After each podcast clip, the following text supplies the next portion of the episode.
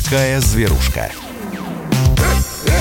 Здравствуйте, друзья. Всем тем, кто только что к нам присоединился. Продолжается дневной прямой эфир на радио «Комсомольская правда». Антон Челышев у микрофона. Я приветствую на связи со студией... Канди... Э, не, почему на связи со студией? В студии непосредственно приветствую Илью Середу, э, кандидата ветеринарных наук, главного ветеринарного врача клиники э, «Спутник». Илья Владимирович, здравствуйте. Здравствуйте.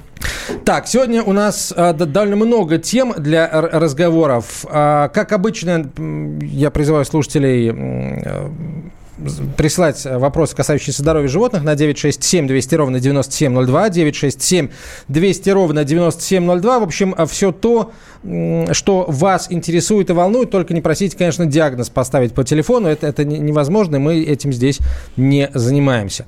А начнем мы вот с чего. А, у нас а, уже полтора года назад был принят закон о гуманном обращении с животными.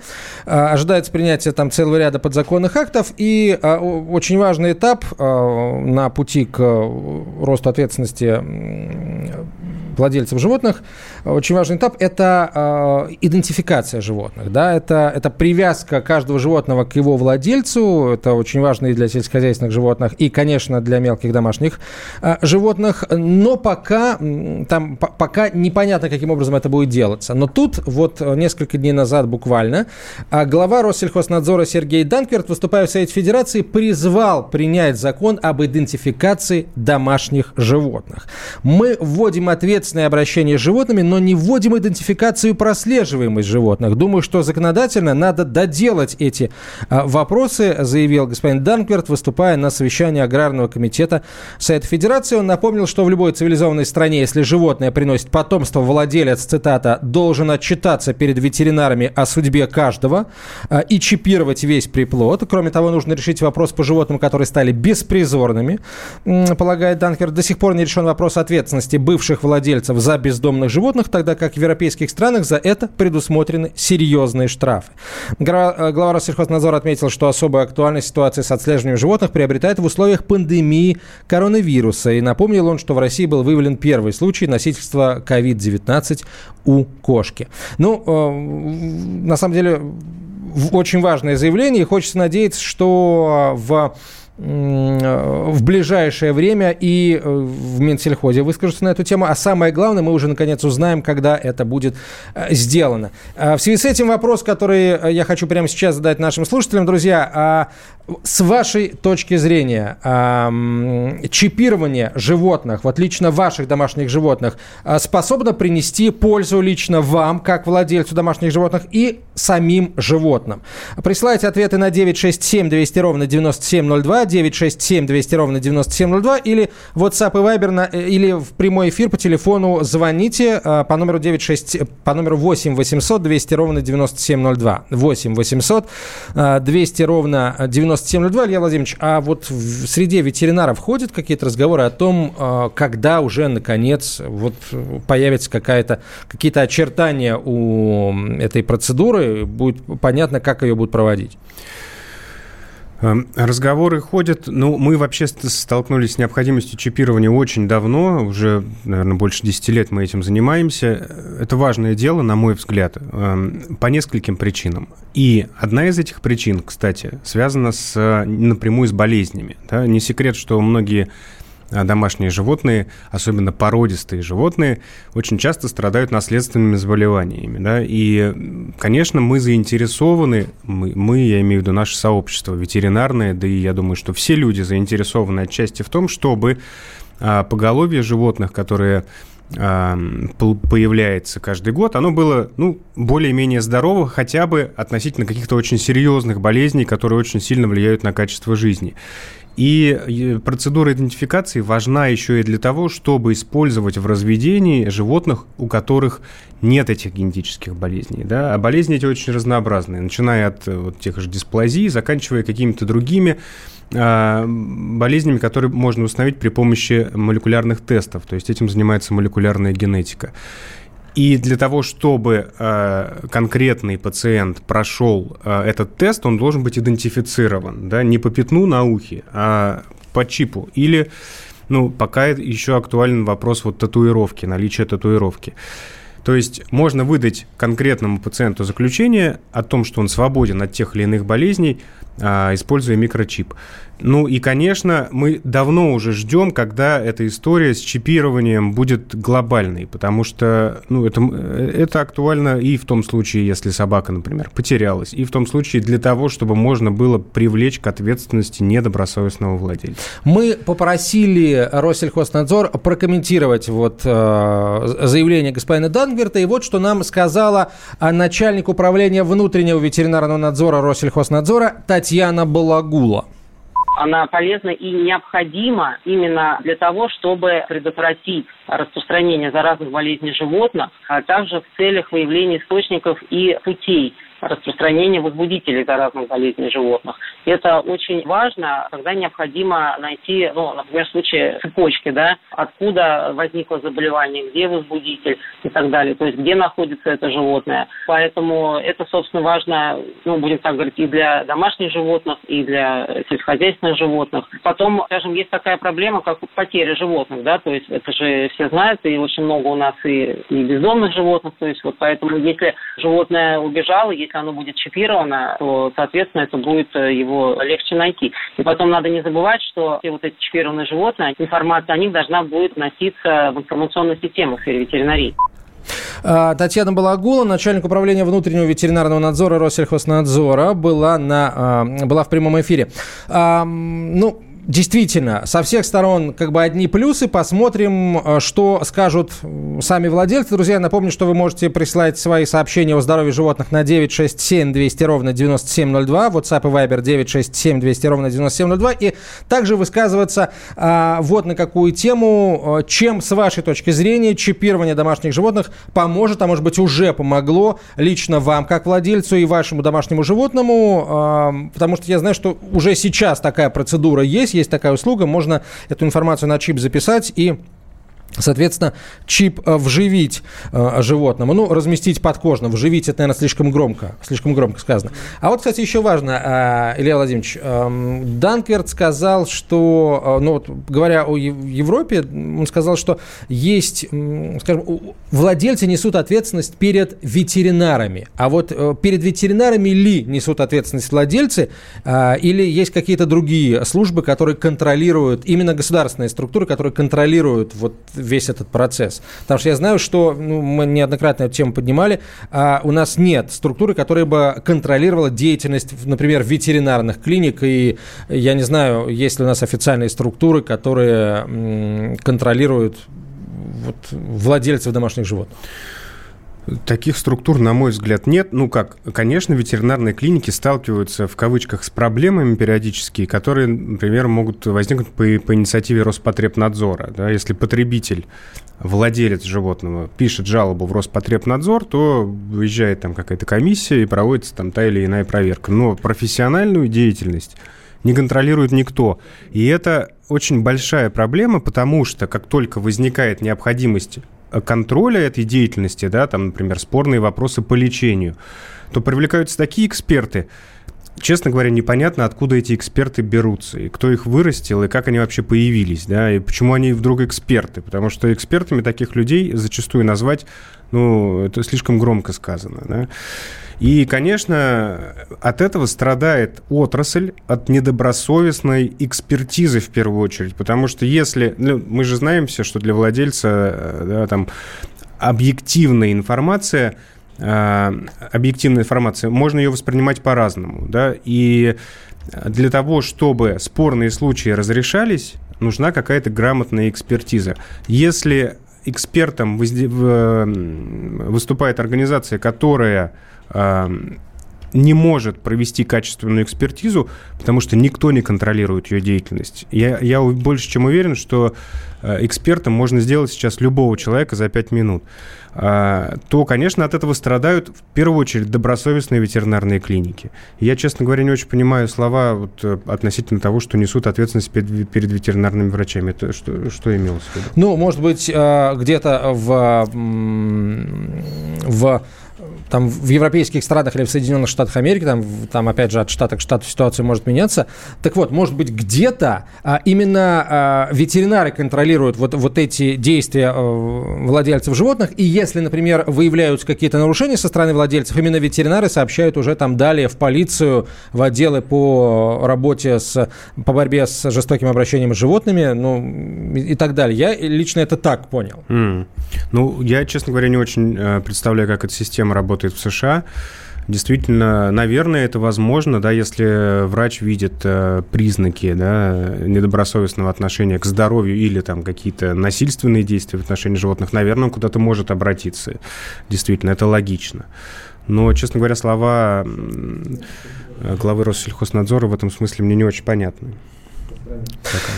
Так, хорошо, давайте так, к другим телам, э, телам, темам. Э, Илья Владимирович, э, что там слышно об этой кошке, вот, э, которая была, которой подтвердили COVID-19, это в Москве, да, первый российский случай, и, в общем, на карантин посадили, и как-то вот не слышно и не видно ничего об этой кошке. Ну, э, действительно, это так. Э, у меня нет э, никаких новостей, кроме тех, которые в общем доступе есть по этому случаю. А, мы эту тему уже неоднократно обсуждали, и на самом деле в Китае это достаточно много случаев регистрировали э, заболевания кошек от человека. Да? Ну, как много. Они все-таки единичные, но тем не менее первые новости э, пришли к нам из Китая. Мы продолжим после короткой рекламы. Ну что вы за люди такие? Как вам не стыдно? Вам по 40 лет. Что у вас позади? Что вы настоящем? Что впереди? Опомнитесь, пока не поздно. Вот вам мой совет. Ведущие нового утреннего шоу на радио «Комсомольская правда» уже совсем взрослые люди, но ведут себя порой. Особенно, когда собираются все трое вместе. Они обсуждают, советуют и хулиганят в прямом эфире. С понедельника по пятницу. Начинайте день вместе с программой «Взрослые люди». Ведущие Тутта Ларсон, Валентин Алфимов и Влад Кутузов. Стартуем в 8 утра по московскому времени.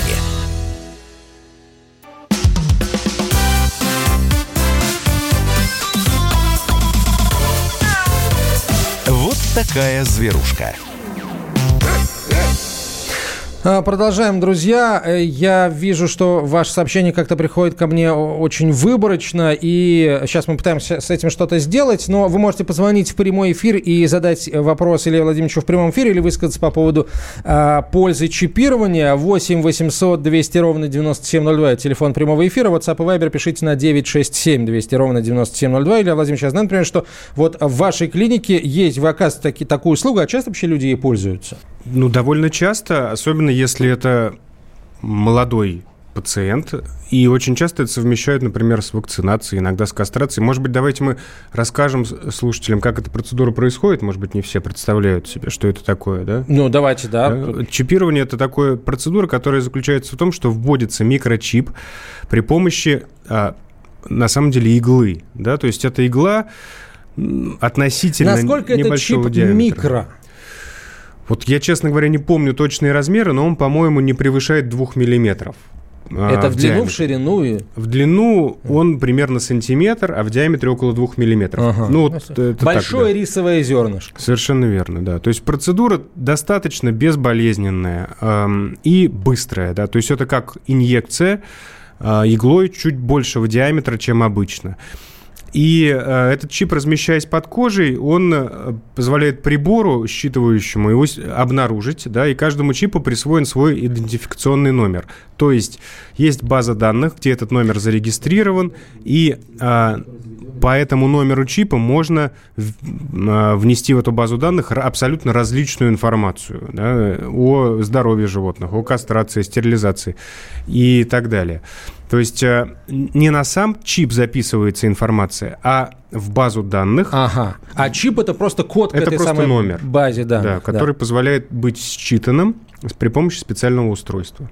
А, хорошо, если собака теряется, то, например, а, а, волонтер из благотворительной организации какой-то или а, специалист соответствующей службы городской, имея а, в руках вот это вот ридер, сканер, считыватель, да. сканер, угу. да, а, смотрит этот номер, имея доступ к базе, сразу видит, кто владелец этого животного и а, ему сообщает. Да, совершенно верно. Ну, одно время появилась там одна база, потом вторая база, они как-то между собой не, не хотели обмениваться информацией, да, вот в этом есть тоже, на мой взгляд, какая-то неразбериха, потому что сейчас несколько баз электронных существует, конечно, все имеющиеся данные должны быть объединены, безусловно. Слушайте, ну вот когда мы говорим, например, о кредитной истории человека, мы это, э, удалось же решить эту проблему, да, есть несколько бюро кредитных историй, каждая из них работает по российским законам, и там кредитная история одного человека может храниться в нескольких бюро кредитных историй, а каждому из которых у человека есть, естественно, доступ. Вот здесь, мне кажется, нужно делать, э, делать то же самое. А, опять же, с моей скромной точки зрения. Хорошо, давайте к другим новостям, потому что их, э, их довольно много. В Соединенных Штатах зарегистрирован случай COVID-19 у овчарки сообщает э, издание Zooinform. Представитель ветеринарной лаборатории, лаборатории Министерства сельского хозяйства США объявил об этом в начале уходящей недели. Во вторник образцы у собаки, которые проживают в Нью-Йорке, взяли после появления у нее симптомов респираторного заболевания. Один из владельцев собаки показал положительный результат на COVID-19, у второго наблюдаются некоторые симптомы болезни. Респираторные проблемы у собаки начались э, позже, чем заболели владельцы.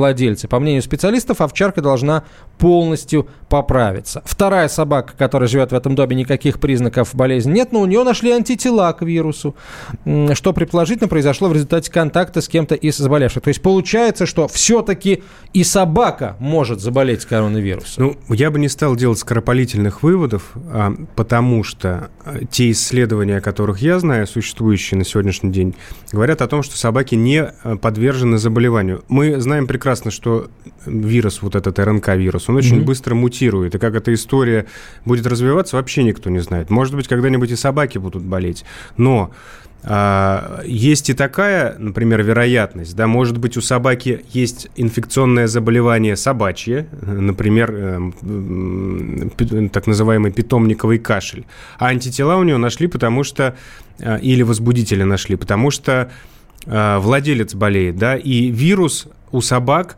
может реплицироваться, насколько я знаю, э, на слизистой оболочке, но не вызывать заболевания. То есть он очень быстро... Ну, Илья Владимирович, понимаете, я на самом деле, вот честно скажу, я бы не стал брать эту новость, если бы не а, тот факт, что об этом официально объявил американский Минсельхоз. Все-таки они, я думаю, тоже не стали бы об этом объявлять, если были бы какие-то сомнения. Но здесь очень четко сказано, у собаки а, заболевание. Вот одна из собак точно заболела, у нее респираторное заболевание, а тест, видимо, имеется в виду все-таки ПЦР, а, показал наличие вируса в организме. Не антитела, а именно вируса. Ну, во-первых, именно... это один случай. Да, один да, случай. да, в том-то и дело. И сами, кстати, американцы говорят, что а, вот тот же самый американский Минсельхоз говорит, что в настоящее время нет доказательств того, что животные играют важную роль в распространении вируса. Ну, хорошо, а мы же не знаем подробностей, какие симптомы. Если это только кашель, или собаки, может быть, КТ сделали и увидели изменения в легких, которые, которые характерны изменениям коронавирусной инфекции. Ну, а, вопросы есть. А, наверное, однозначно никаких выводов на, по, по, по этой истории делать не стоит пока. Это преждевременно совершенно. А, я знаю, что в ветеринарной клинике, э, вообще, в принципе, целый ряд ветеринарных структур написали открытое письмо в Федеральную антимонопольную службу а, по факту заведения антимонопольных дел в отношении а, некоторых ветеринарных клиник, которые рекламировали услугу из разряда «лечим коронавирус» домашних животных. А, видимо, Федеральная антимонопольная служба решила, что ветер... Э, Федеральная антимонопольная служба решила, что ветеринары решили хайпануть на коронавирусе и не, не взяли в расчет тот факт, что речь идет все-таки не о ковиде, а о коронавирусах, которыми кошки и собаки болеют э, испокон веков. Ну, по-моему, в середине 70-х годов, что у кошек, что у собак нашли коронавирусы, вот эти вот кошачьи, собачьи. Э, вот. И это действительно очень серьезные заболевания. Сейчас, Илья Владимирович, вы скажете, насколько они серьезные. Вот, кстати, в поддержку э, ветеринарных клиник э, хочу сказать, что, по крайней мере, одна из них разместила объявление о лечении коронавируса кошек и собак за год до появления, ну, в общем, весной 2019 года, когда ни о каком ковиде еще никто слыхи, слыхом не слыхивал. Илья Владимирович, а, вообще, насколько это а, действительно, с вашей точки зрения, попытка хайпа и, и, и, и, и насколько это вообще обычная такая практика ветеринаров а, говорить о том, что коронавирус кошек и собак – это опасное заболевание, его надо лечить, там, если можно, конечно, его вылечить? Конечно, мы с проблемой коронавирусной инфекции сталкивались и сталкиваемся очень давно. Особенно эта проблема актуальна для кошек, и у кошек есть очень тяжелая форма течения коронавируса, коронавируса, которая называется вирусный инфекционный перитонит. Это диагноз с момента постановки которого кошка живет несколько недель, ну, или не больше двух месяцев в среднем, да. А есть различные формы коронавируса, в том числе у кошек есть форма, которая приводит к заболеванию э, желудочно-кишечного тракта, то есть по появлению симптомов расстройства ЖКТ. И э, у собак это только э, проблема, которая затрагивает желудочно-кишечный тракт, у них нет э, вот этого перитонита э, инфекционного. И, конечно, э, обвинять ветеринарные клиники в том, что они лечат коронавирусную инфекцию, ну, это смешно, потому что мы действительно ее лечим. Ну, как лечим? Мы стараемся, э, к сожалению, лечение, например, вирусного перитонита практически не существует. Мы бессильны в этой ситуации. Но симптоматическое лечение кишечной формы этого заболевания, оно вполне успешное. Конечно, мы будем это делать продолжать, продолжать будем лечить коронавирусную инфекцию, как делали это многие И десятки. рекламировать тоже. Ну, наверное, рекламировать тоже. Ну, очень, хочется... очень, очень интересно, да, действительно, вот в этой ситуации это действительно, это была попытка сыграть на этом среди вот ветеринарных клиник, может быть, но так вот, чтобы рекламировалось лечение конкретного заболевания, я, честно говоря, с таким не сталкивался. Кстати, Илья Владимирович, а вот на фоне э, пандемии ковида э, число вирус, число коронавирусных заболеваний именно кошачьих и собачьих, оно как-то изменилось? Оно отличается в этом году от показателей там, предыдущих лет? Ну, хотя бы по опыту вашей клиники. Сильно не отличается, но э, недавно мне вот э, наш доктор э, стационара э, сказал, а вы не заметили, что в этом году как-то очень много стало кошек с коронавирусной инфекцией, которая выпадная форма, да? Сказала она это немного с иронией, с одной стороны, с другой стороны, э, заставила всех задуматься, весь коллектив, над тем, а нет ли действительно какой-то прямой связи с тем, что этот РНК-вирус э, семейства коронавирусов как-то активизировался и приобрел новые силы, и, может быть, как-то влияет это на, в том числе, и течение коронавирусной инфекции у кошек, то, что сейчас происходит со всеми. В общем, прямой взаимосвязи нет, я ее не вижу. Наверное, об этом говорить преждевременно в любом случае, но вопросы есть. Вот, вот. Э, хорошо, мы, естественно, будем говорить об этом только когда будет э, чуть больше информации, безусловно. Так, друзья, все, я э, получил доступ ко всем вашим сообщениям. Присылайте их, ну, желательно в WhatsApp на 967 200 ровно 9702, 967 200 ровно 9702, или звоните в прямой эфир по телефону 8 800 200 ровно 9702. 8 800 200 ровно 9702. После короткой рекламы и выпуска новостей поговорим о том, что в США а, появились ДНК-тесты для определения породы собак, а в Великобритании один институт сообщил о разработке пока экспериментальной, но все-таки вакцины от африканской чумы свиней. Это одна из таких серьезных задач, которые э, ученые пытаются решить вот уже очень много лет. Пока не получается. Вот такая зверушка. Андрей Ковалев. Простой русский миллиардер. В авторской программе «Ковалев против». Против кризиса, против коронавируса, против паники, против кнута, но за пряники. Я расскажу вам, как спасти свои деньги и бизнес в эти непростые времена. Помните, миллиардерами не рождаются, а становятся. Ковалев против. На радио «Комсомольская правда». По будням с 10 вечера до полуночи по московскому времени.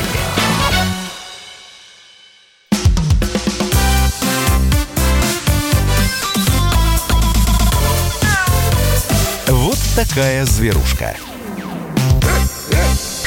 Продолжаем разговор, друзья. Здравия братьев наших меньших. Илья Середа в студии, как обычно, главный врач ветеринарной клиники «Спутник», кандидат ветеринарных наук.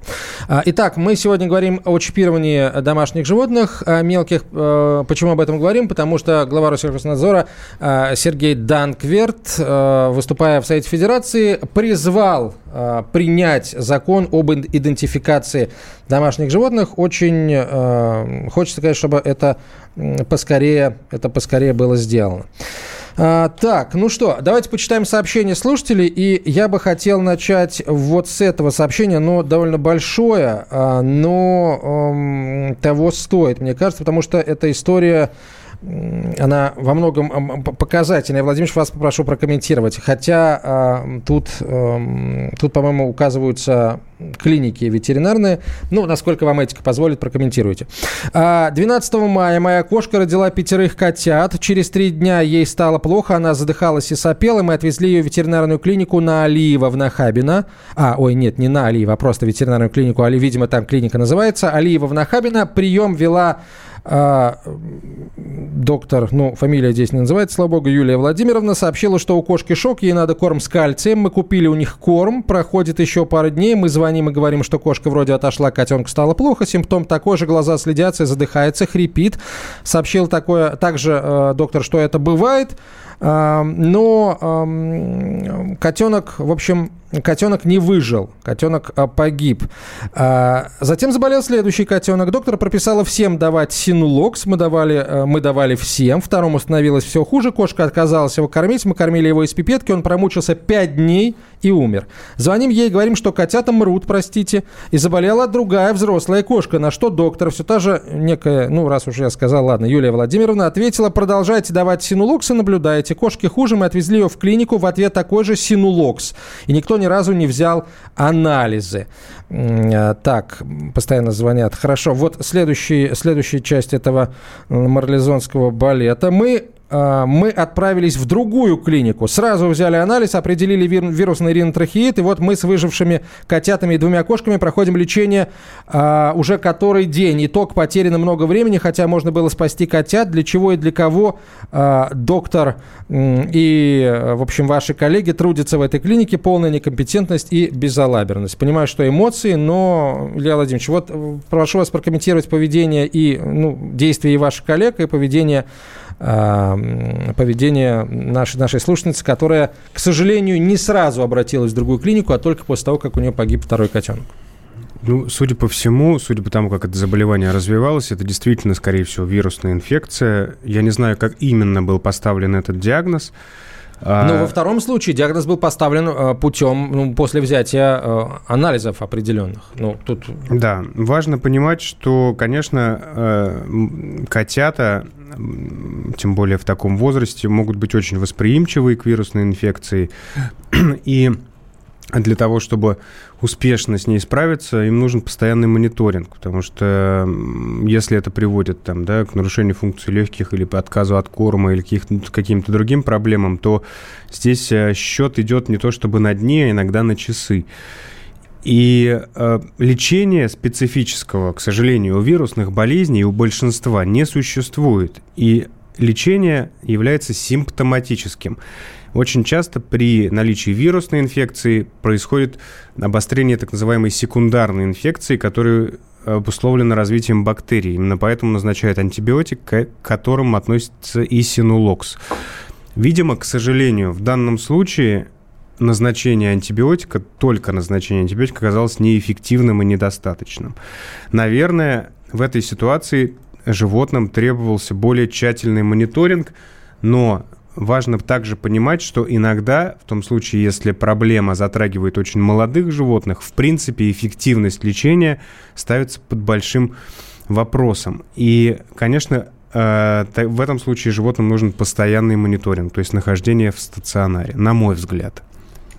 Вот так, так а, ну, слушательница продолжает писать, пишет, что она планирует обратиться в суд по, эм, по, по факту вот такого подхода ветеринаров. Илья Владимирович, то есть, с вашей точки зрения, все-таки э, в данной ситуации врачи должны были как-то активнее да, пытаться поставить диагноз или хотя бы взять анализ? Ну, наверное, действительно в этой ситуации оправдано проведение как минимум тестов диагностических, которые позволяют исключить э, явные вирусные заболевания. Да? На основные вирусные болезни инфекции в этом случае имеет смысл э, взять анализы. Ну, а вы знаете, как вот в этой истории, э, которая с одной стороны, вроде бы как лежит на поверхности, нужно разбираться в любом случае, да, потому что я очень часто сталкиваюсь с тем, что владельцы преподносят информацию, которую им предоставляет врач из другой клиники, не всегда адекватно. Я не говорю ни в коем случае, что в данном случае владелец именно так себя ведет, да, но поверьте мне, а вот у меня, когда возникают конфликты, э, и владелец приходит, говорит, вот ваш коллега такой-то и сякой, вот так вот себя повел. Я звоню коллеге и выясняю, что повел он себя не так да, и просто владелец услышал то, что хотел услышать, и не услышал то, что не хотел услышать. меня... но а, мы же мы с вами уже неоднократно говорили а, и даже предупреждали наших слушателей о том, что когда, а, скажем, врач ставит диагноз, прям именно диагноз, не проведя никаких лабораторных или там инструментальных каких-то каких еще визуальных а, исследований, но это странно. Действительно странно. Можно я приведу вам а, конкретный Давайте, конечно, пример? Конечно. Который... Вам можно все. Вот на, на прошлой неделе со мной произошел такой случай. Ко мне поступил пациент, три с половиной месяца возраст. Это стаффордширский терьер с признаками ожирения. Собаке три с половиной месяца. Это щенок, который с трудом стоит на ногах. Ого. Да, из-за угу. того, что у него избыточный вес. И, конечно, в этом возрасте избыточный вес приводит к серьезным проблемам, в том числе патологиям суставов. У него тяжелейшая дисплазия, и владелец приехал на альтернативную консультацию, потому что в другой клинике им предложили собаку срочно прооперировать, сделать операцию, которая избавит ее от дисплазии. А Владельцу мне пришлось донести, что основная проблема связана с лишним весом, и что операция в данном случае будет вообще неэффективной и собаке не поможет. А, и владелец меня спрашивает, доктор, ну что же я вообще могу сделать? Я говорю, на данном этапе, к сожалению, вы ничего не сможете сделать. Но когда собака поправится, все, что нам доступно в этой, в этой истории, это заменить сустав, поставить эндопротез. Это очень сложная и дорогая история. Ну, на следующий день я вижу отзыв э, на странице клиники. Так. Между прочим, у вашего доктора прием не из самых дешевых. А мы приехали, и он нам сказал, чтобы мы тянули э, заболевание, чтобы оно из острой формы переросло в хроническую. Ну, в общем, куча негатива, возмущений и так далее. Ну, то есть человек... Влад... ага. Владелец в этом случае, в этой, в этой ситуации перекладывает вину, которую в этой, ну, которую он чувствует и осознает, я думаю, потому что собака страдает этой проблемой только из-за лишнего веса. Владелец не знает, чем ее кормить, как ее кормить и как за ней ухаживать. Он не удосужился овладеть этой информацией. Да? Это привело к последствиям. Конечно, ей тяжело это осознать. Кто виноват? Врач, который отказался лечить и назначить ну вот, ей да, волшебный хондропротектор. Вот эти, вот, эти, вот эти перекосы, они, конечно, э, очень, очень многих животных губят, и именно поэтому я и говорю, что нужно как-то побыстрее действовать в отношении ответственности ответственности владельцев за своих животных, потому что колоссальное количество случаев, когда животные погибают из-за того, что э, владелец либо по незнанию, либо по нежеланию осознать правду просто доп- допускает ошибку и не отдает себе отчет в том, что э, элементарно э, перекармливая животное, балуя его, он его убивает. Ну вот, э, ответственности никакой то есть, Ответственности да, никакой. Факт того, что собаку не нужно оперировать, и они зря эту операцию не сделали, заплатив за нее 40 тысяч рублей, как им предлагали, ее не успокоил, к сожалению. Ну, вот, ну... То есть, а вы, как, вы пытались ей донести, что, в общем, как-то кормить надо собаку нормально? Да, конечно. Я ей назначил консультацию диетолога, потому что на самом деле для щенка это серьезнейшая проблема. Ее нельзя просто взять его и перестать кормить, и он поправится а, и будет чувствовать себя прекрасно. Нужна работа каждодневная с а, диетологом для того, чтобы вывести его из этого катастрофического катастрофического состояния. Это первое и самое важное, что нужно сделать в этой ситуации. Угу. Но владелец не, не услышал, не, не считает, что это все ерунда, видимо. Слушатель пишет, французский бульдог полтора года, месяц лечимся от аллергии на животе, мало помогает э, лечение, делали уколы э, с интервалом в 5 дней, э, не говорят какие, кстати, не говорят, да, ну получается в клинике не говорят какие, это действительно интересно. Стало лучше, потом снова ухудшилось, посоветовали мыть гипоаллергенным шампунем и смазывать хлоргексидином. Что посоветуете вы? Я вам посоветую следующее. Это ваша собака и ваш пациент. И все, что вы с ним делаете, в том числе вводите его, если в ветеринарную клинику, например, к ветеринарному врачу, э, вы отчасти делите с врачом, не отчасти, а всегда делите с врачом ответственность, да, потому что решение принимаете вы. Вам доктор предлагает тот или другой вариант лечения, решаете вы. И в этом случае собаки вводят какой-то препарат и не говорят какой – на мой взгляд, это недопустимо. После каждого приема вы можете потребовать выписку. Если формы выписки в клинике не существует, просите, чтобы хотя бы вам написали на листочке, что какой препарат ввели, пусть доктор поставит печать и распишет. Хорошо, а если врач отказывается говорить, какой препарат ввели, как быть в таких ситуациях? Это же нарушение, ну, наверное. А, наверное, в, вот таких случаях, наверное, должен разбираться Роспотребнадзор или какая-то другая организация, но все, что вы должны сделать, если доктор не говорит, чем он лечит пациента, значит, сразу же меняйте доктора. Что это за секреты? Никаких секретов быть в этой, в этой ситуации не может и не должно. Ну, это просто какое-то напоминает, ну, я не знаю, мошенничество какое-то. А, это вы сказали, доктор. Мы продолжим после короткой рекламы. Друзья, оставайтесь с нами. Илья Середа в студии. Вот такая зверушка. Летописцы земли русской к вам возвращаются. Я не буду там сейчас, не бойтесь, Роман, оппозиционно выступать. Ой, давайте про график послушаем. График, а все, что не по графику, нафиг, нафиг. Нафиг, нафиг, нафиг. Да, да, да, да. да. Роман, меня, конечно, от вас потряхивает, прямо скажем, да? Не, ну вы же это сказали. Я просто пытаюсь понять. Роман, вы не пытаетесь понять, вы юродствуете. Не надо, пожалуйста, я вам делаю опять-таки замечание. Кашин-Голованов. Отдельная тема. На радио «Комсомольская правда». По будням в 9 вечера по Москве. Это позиция Олега Кашина из Лондона. А теперь э, Роман Голованов из леса.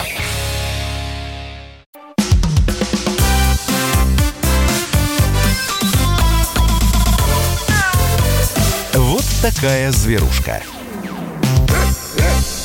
А, продолжаем разговор о здоровье домашних животных. А, ваш братьев наших меньших, друзья, присылайте свои вопросы на 967 200 ровно 9702, 967 200 ровно 9702, а, или звоните в прямой эфир по телефону 8 800 200 ровно 9702. 8 800 200 ровно 9702. Очередное интересное сообщение. Доктор, а, у сфинкса нет усов, пишет слушатель, а, поэтому, когда он пьет, он не чувствует уровня воды, и постоянно вода попадает в нос, после чего он долго чихает.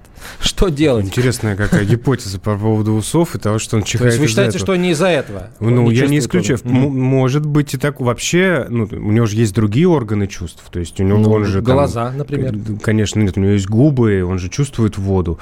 Есть, ну, нужно убедиться, что причина не связана с другой какой-то проблемой, да, что, во-первых, какой возраст, во-вторых, нет ли у него проблем в ротовой полости, например, которые связаны с наличием так называемой волчьей пасти, или у кошек это чаще результат травмы полученной, да, при падении, когда происходит расщепление твердого неба, и часть пищи или жидкости может попадать в нос.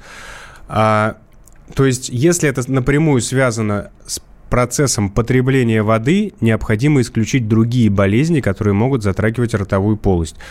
То, что у него нет усов, вполне возможно, это немаловажное замечание, интересное очень. Угу. Хорошо, то есть в любом случае к, э, идти к врачу. Да, то есть здесь, здесь не э, история может быть э, сложнее, чем мы думаем. Хорошо. Э, слушатель пишет, чипирование точно нужно, э, но главный вопрос, кто и как будет это отслеживать. У нас низкая культура владения животными. Увы, безответственные владельцы вряд ли пойдут чипировать своих питомцев. Э, Дмитрий и э, из Твери пишет это сообщение. Ну, действительно, это ключевые вопросы, кто будет отслеживать, э, чтобы все собаки, которые живут у людей, э, были были чипированы. Здесь, э, если собака, видимо, берется у заводчика, то она должна быть, э, соответственно, эта информация должна быть у заводчика о том, кому он передает. Если собака берется из приюта, то она, опять же, из, из приюта эта информация должна передаваться. Вот, но э, в любом случае, мне кажется, здесь все-таки нужно как-то государево око подключать, чтобы действительно эта система охватила абсолютно всех животных, а не выборочно, иначе да, в этом смысла не будет. Ну, ну гораздо проще э, в отношении племенных животных, Потому что есть э, та же организация очень большая, э, Российская кинологическая федерация, и там очень легко, на мой взгляд, это регулировать, да, то есть там, например, не получает собака родословную до тех пор, пока в нее не будет внесен чип. Или э, может быть, какие-то другие меры, там, обязательно проверять чип при вакцинации. Хотя это может привести к тому, что на вакцинации водить не будут, например, чтобы не чипировать и не тратить на это деньги. Но вопрос с животными, которые не имеют породы или которые э, не имеют родословной, владельцам все равно, да, вот у меня, например, у собаки нет родословной.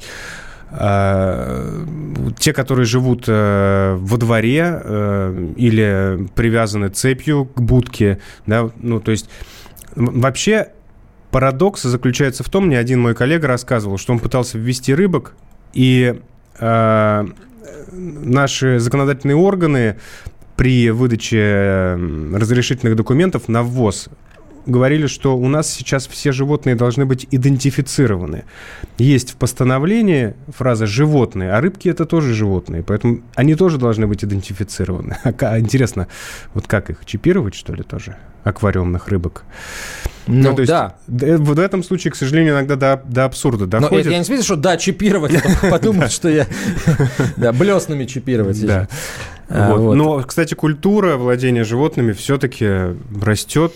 Я ну, в этом уверен. Вот слушательница пишет, в феврале этого года мой лабрадор решил погулять сам по себе, так сказать. Ну, сбежал, иными словами. И помогло найти его именно чипирование. На ошейнике висел брелок с телефоном компании, а, куда девочка, нашедшая моего лабра, позвонила, и они связались со мной. Через час я забрала свою собаку у этой девочки. Но это произошло в Соединенных Штатах, пишет слушательница. Когда же своего кокера я чипировала в России, то просто вогнали чип под кожу, занесли в базу мои и ее данные. То есть наши сумасшедшему придется идти в ветеринарную клинику и смотреть, а, есть ли чип, и самому связываться с хозяином. На мой взгляд, в США более продумана эта система, но тут не в том а, дело, что в США более продумано, а в том, а, чтобы когда мы ее запускали в Россию, мы учли и эти моменты тоже, чтобы действительно не пришлось человеку, который хочет сделать добро и вернуть собаку, найденную владельцу, чтобы ему там пришлось э, пройти через 7 кругов ада и 15 бюрократических процедур. Вообще, в идеале можно было бы, ну, я не знаю, разрешить свободную продажу этих э, сканеров и создать, опять же, э, вот эту какую-то общую базу данных, по которой человек может сразу э, заявить о том, что вот он нашел собаку вот с таким-то номером. Вот я единственное не понял, в этой истории в США, видимо, по бирке на ошейнике нашли. Ну да, да, да, то, там не чип даже, там, там бирка чип. на ошейнике ну, бирку на ошейник никто не мешает повесить. Э, и в России, опять Конечно. же, я думаю, было бы то же самое.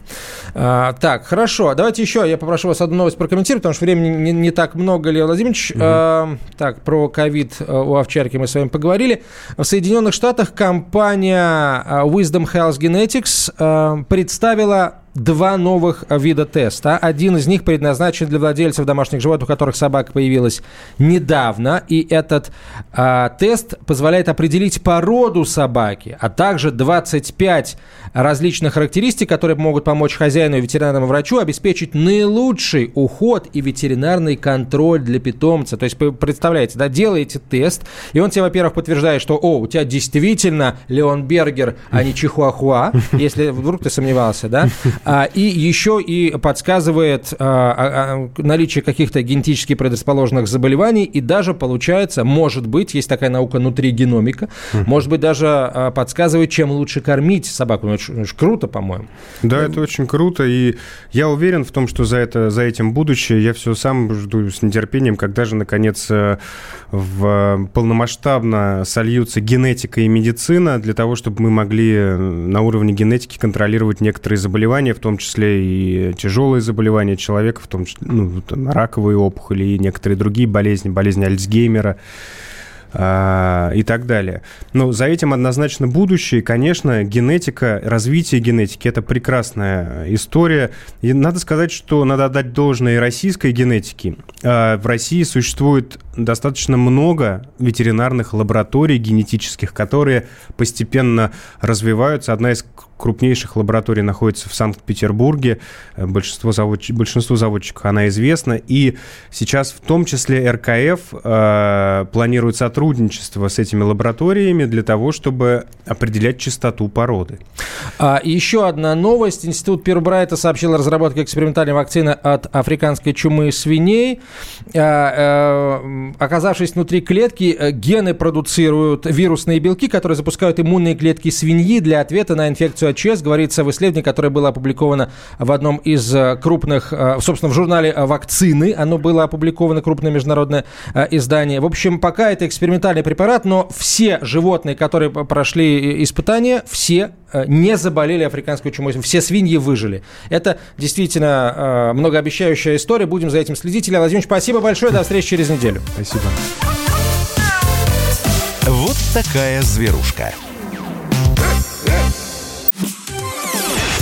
Радио «Комсомольская правда» — это настоящая музыка. Я хочу быть с тобой. Напои меня водой твоей любви.